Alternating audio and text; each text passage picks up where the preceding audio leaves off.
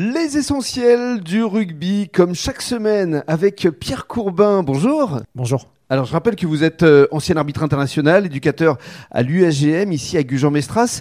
Et euh, chaque semaine, vous essayez de nous expliquer euh, une règle, parce que c'est vrai que le rugby est assez compliqué à comprendre. Et alors aujourd'hui, vous avez décidé de nous parler des cartons.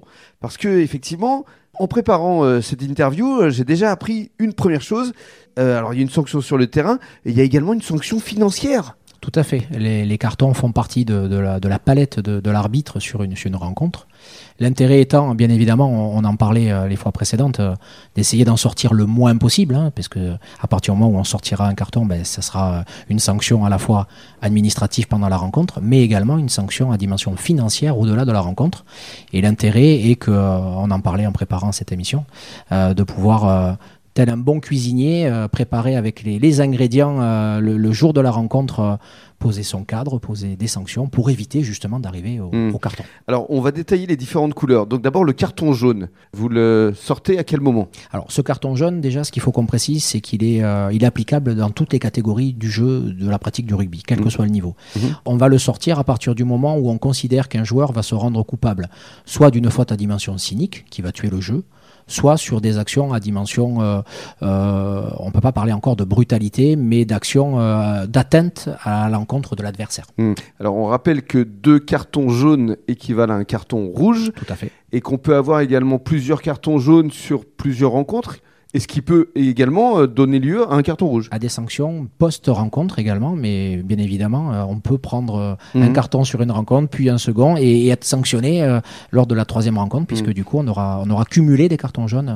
Alors je reviens aux sanctions financières. Ces sanctions financières, elles sont basées sur, sur quoi au juste? Alors, c'est des sanctions qui sont basées par des barèmes qui appartiennent soit aux ligues, quand les équipes appartiennent à la ligue, soit à la Fédération française de rugby. C'est pour ça qu'on rentrera pas forcément dans les détails. Bien sûr. Mais, mais elles ont dimension à dissuader, forcément. Mmh. et, et amène euh, les clubs à, à- à devoir euh, ben, porter ce préjudice euh, parce que les joueurs se sont rendus coupables Mhm. d'actions illicites. Alors on parle évidemment de ce fameux carton rouge qui pénalise vraiment euh, une équipe parce que une fois que le carton rouge est sorti, c'est l'exclusion euh, définitive.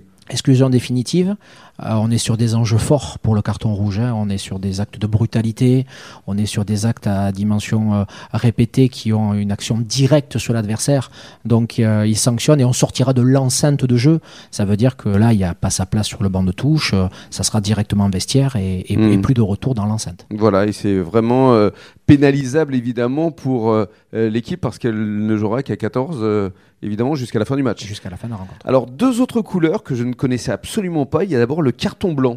Tout à fait. Donc pour ceux qui ont l'habitude de suivre l'UAGM rugby les années précédentes avant la montée en, en Fédéral 1, euh, par le passage de la Fédérale 2 et en dessous, euh, pour éviter d'aller justement vers ces sanctions à dimension financière, euh, le corps arbitral euh, avait décidé en France, puisque c'est franco-français, euh, de créer un carton blanc. C'est un carton dissuasif. Exactement. Un carton blanc qui, comme je le disais en introduction, nous permet à nous, en tant que bons cuisiniers de, de la règle pendant Mhm. le match, à la rencontre, bah, de pouvoir poser des jalons sur des enjeux de fautes répétées qui nous amèneront à sortir ce carton et à dissuader les joueurs avant d'arriver au jaune, voire d'arriver au rouge. Et enfin, dernière couleur, le carton bleu.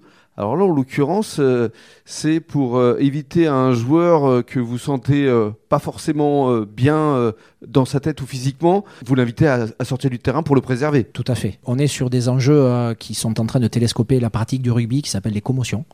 Et l'intérêt, c'est de pouvoir, nous, en tant qu'acteurs de la rencontre, euh, identifier, puisqu'on a l'occasion d'avoir des formations au regard de ces commotions, de pouvoir identifier qu'un joueur euh, au milieu du terrain n'est plus apte et l'inviter matériellement à quitter la pelouse. Mais oui, c'est comme un arbitre lors d'un combat de boxe qui estime qu'il y a un des deux euh, combattants Combattant. qui euh, est complètement groggy et qu'il faut plus qu'il continue à, à boxer. Il faut plus qu'il continue à, à prendre part à la partie. Et, et surtout, euh, ce qu'il faut savoir, c'est que ce carton bleu, derrière, nous amènera à, à une logique de protocole en dehors de la rencontre, qui sera du coup pris en charge par un médecin et par Mm. quelqu'un qui va l'amener à, bah, à aller se faire euh, diagnostiquer. Il y aura des visites médicales Exactement. pour le préserver. Exactement. Merci beaucoup Pierre et rendez-vous le week-end prochain. Au revoir.